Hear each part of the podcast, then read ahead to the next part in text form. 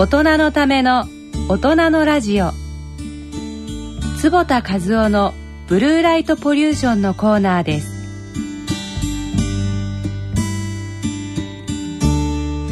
ご来場の皆様本日は第1回国際ブルーライトシンポジウムプレスカンファレンスへお越しいただき誠にありがとうございます。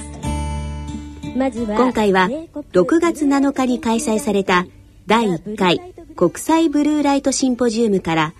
ブルーライト研究に関する提言と題し慶應義塾大学教授の坪田和夫さんのプレスカンファレンスの模様をお聞きいただきます。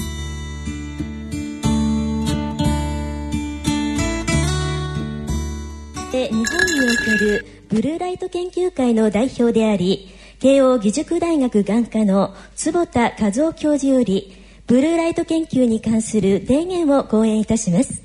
坪田先生よろしくお願いいたします、えー、皆さんこんにちは、えー、ようこそ第1回の国際ブルーライトシンポジウム、えー、プレスカンファレンスにいらっしゃってくださいましてありがとうございます。えー、心から歓迎させていただきます。今あのチャールズ・ハント先生が素晴らしい講演をしてくださいましたけど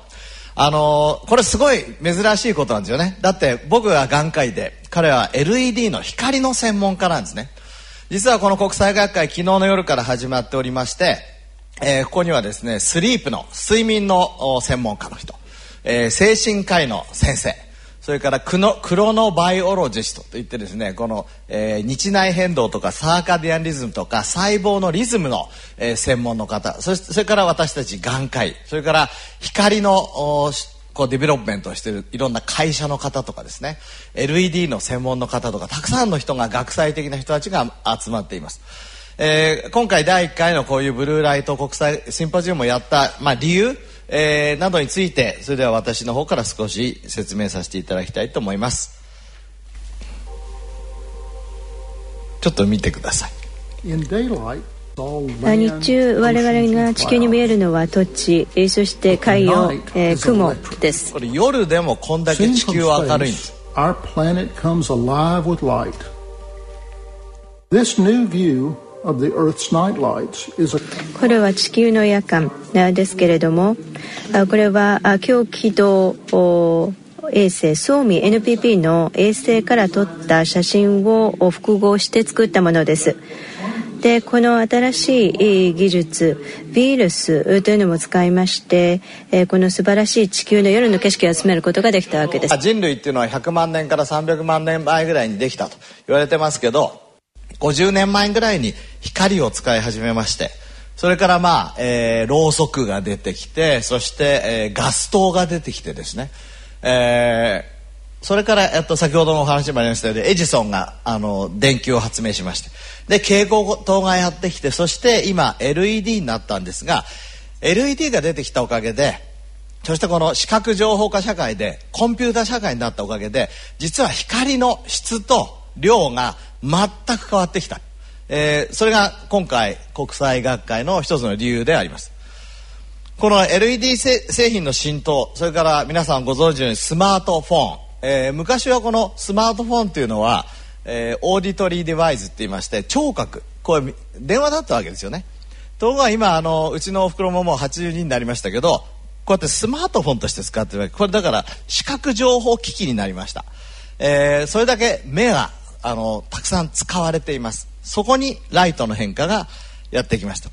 これはあのインターネットの接触時間どんどん、えー、書いてありますけども皆さんもご存知のようにどんどんどんどん、えー、目を使う時間は増えています。それから特にあの若年層はすごいんですね、えー、これ15歳から19歳。これなんで女性がこんだけあのネットがすごいのかわかんないですけどね。でこれ逆転するんですよね大学生になると。これよくわかんないんですがこのこの時一生懸命勉強してんですかね。それともこっちが勉強してるのかな。とにかくまあすごく若い人っていうのはいっぱい使ってると、えー、いうことがわかります。それから今あの白熱灯とかですねこの電球型蛍光管なんかはむしろ減る傾向にあってこの LED が、え、非常に、増えていると。実はこの LED が今ブルーライトと関係するわけです。えー、これちょっと見てほしいんですがこれはあの光400からだいたい800ぐらいが私たちが可視光線って見える、光ですけどもこれあの太陽の光っていうのは虹色っていうぐらいで全部の光をこう含んでるわけですね。ところが蛍光灯ですとこうポツンポツンとこうちょっとあんまり良くない、えー、パターンですけどそれでも実はブルーライトに関して言えば今の LED ほどひどくない、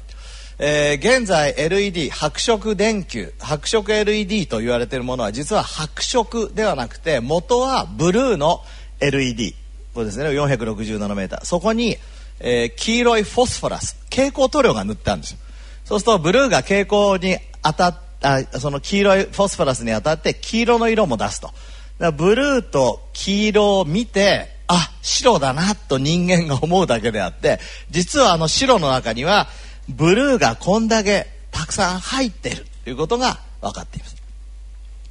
じゃあなんでブルーが問題なのか。実は眼科医だけじゃなくて今日、えー、睡眠の専門家とか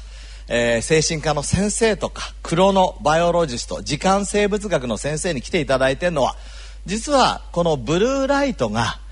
目の中のですね、えー、2005年に人でも発見されました、えー、メラノプシンを含有するですねあのガングリオニックフォトリセプター。これ新しく、まあ、発見された光受容体ですけどもこれを通して脳の、えー、私たちのサーカディアンリズム日内時計をコントロールしてるってことが分かってきたからです。そうしますと今回国際シンポジウムは実は2つのことを意識しています。それはですね1つは目の影響ですね。網膜へのダメージ加齢黄斑変性症。これ、えー、失明率第1位ですけどこれとブルーライトの関係が非常に考えられています。目の疲れ目の痛みこのコンピューターの疲れによるいわゆる VDT 症候群。これもちょっと後でお話しますがブルーライトと直結しています。それから全身への影響ですね、えー、このタイムシフトワーカー、えー、聞いたことあるかもしれませんけども、えー、パイロットですとかそれからスチュワーデスさんですとか、え、看護師さんとかそれからコンビニで働いてる人とか昼夜が逆転してるような人ではですね睡眠障害肥満がんまでもですよ、えー、女性だったら乳がんとかでね、えー、かなり 今問題になってますがまた精神状態。こういうものが、えー、影響することはよく分かっていましたが実はそのブルーライトが社会に入ってきたことでソーシャルジェットラグ、えー、もう僕たち自身の問題。だからタイムシフトワーカーの人たちだけじゃなくてもう全ての人類の問題になってきた。というところが今回の問題です。えーまあ、ハーバー大学でもですね、えー、これあのブルーライト has a dark side というふうな研究結果を発表していますしそれから先ほどあのリチャー チャールズ・ハント先生もお話しされてましたけどアメリカ医師会がですね、えー、人類は今ライトポリューションの時代に、えー、突っ込んだと。すなわち光光害のえー、時代に突っ込んだと、まあ、公害っていうのはいっぱいありますよね。大気の公害とか水の、えー、公害とか、えー、いろいろありますけどもついに光の公害という概念がやってきた。これはやはりブルーライト LED が出てきたせいであります。えーまあ、ですからこの光と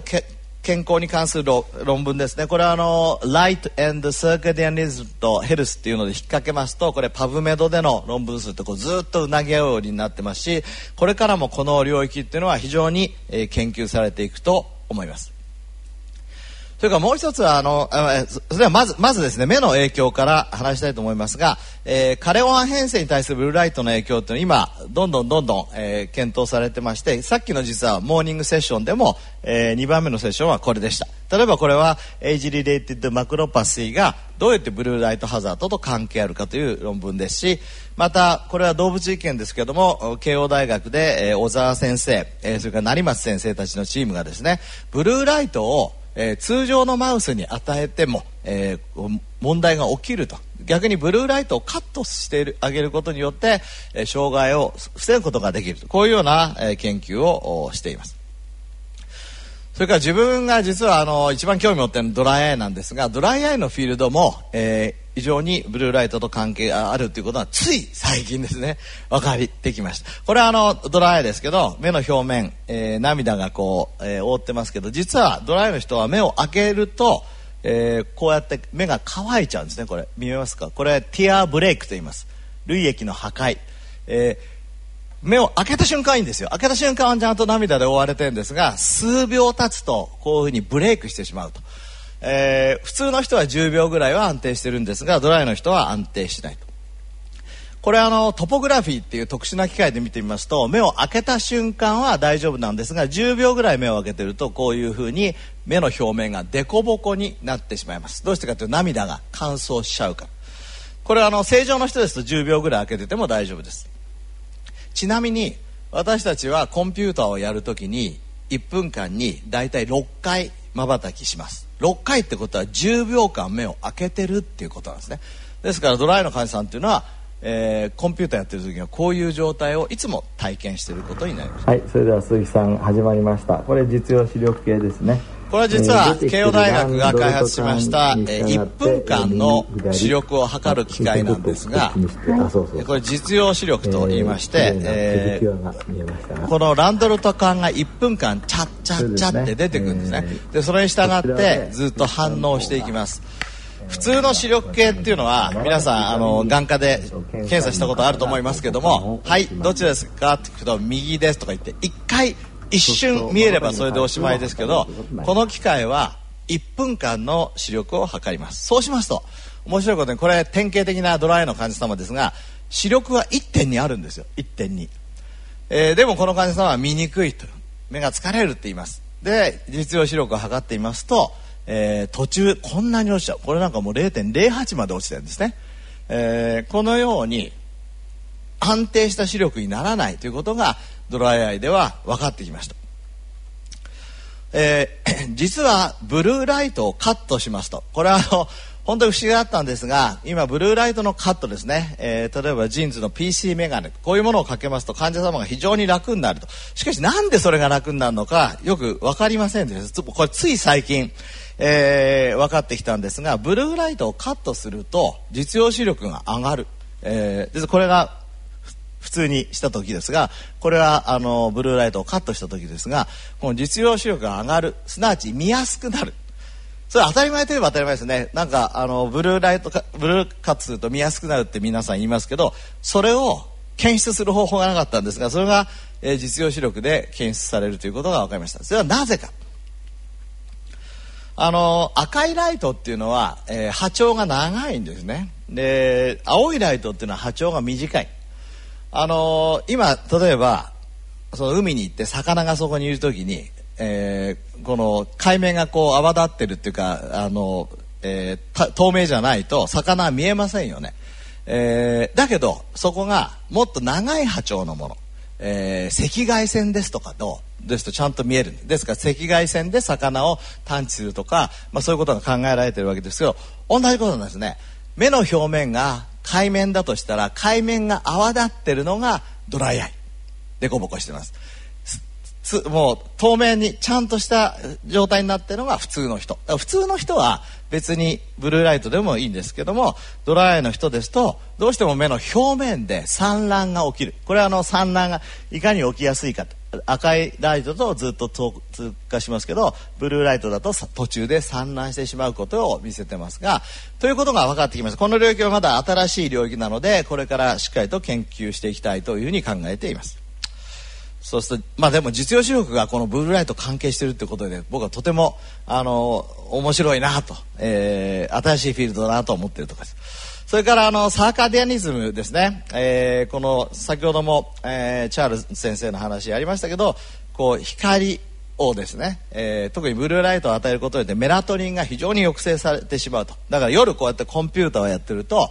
えー、眠たくないのはその内容に興奮してるっていうよりはここから出てくるブルーライトによると、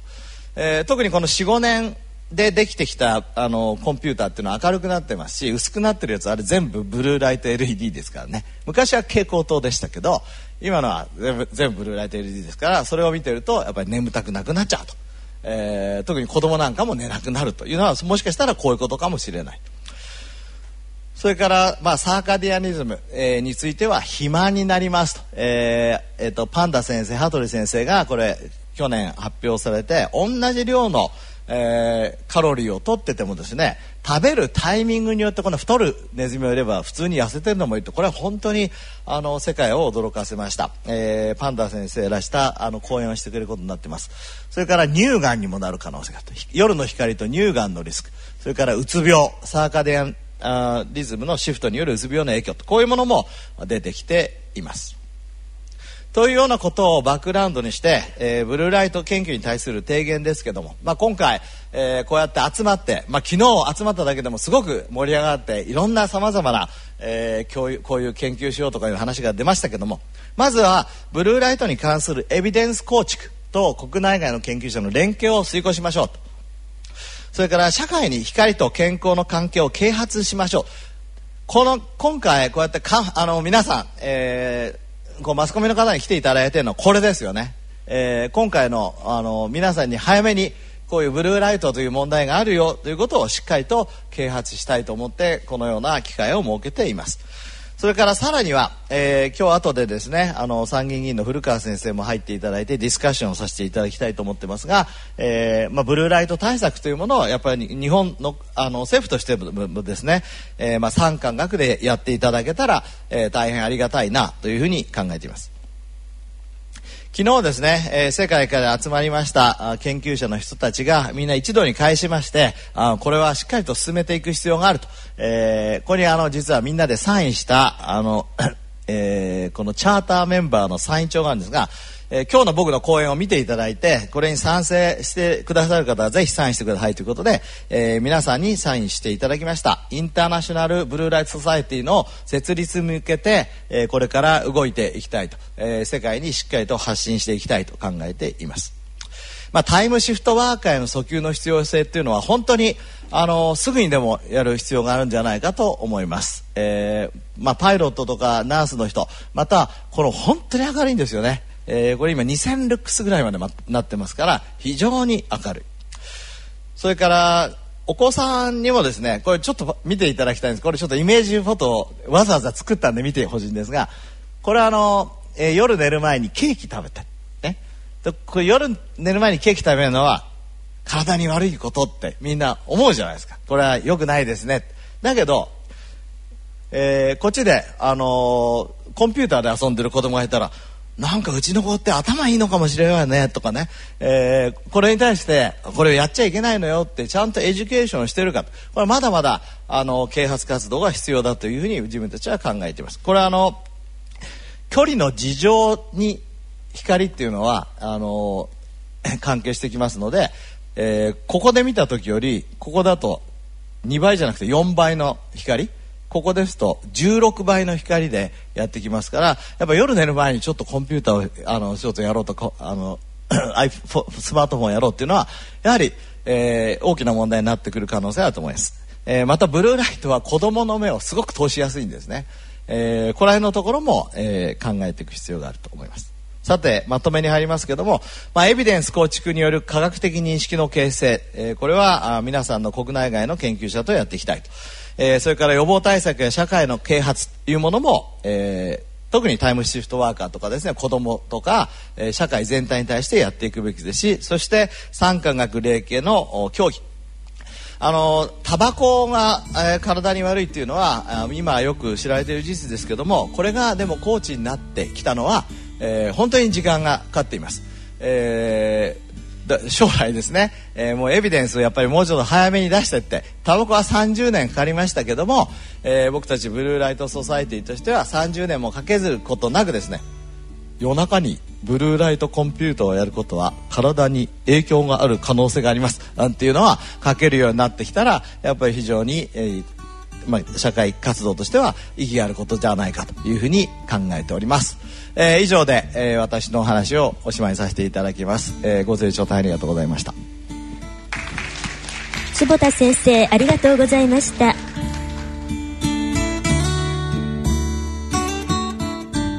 今回は6月7日に開催された第1回国際ブルーライトシンポジウムからブルーライト研究に関する提言と題し慶應義塾大学教授の坪田和夫さんのプレスカンファレンスの模様をお聞きいただきました。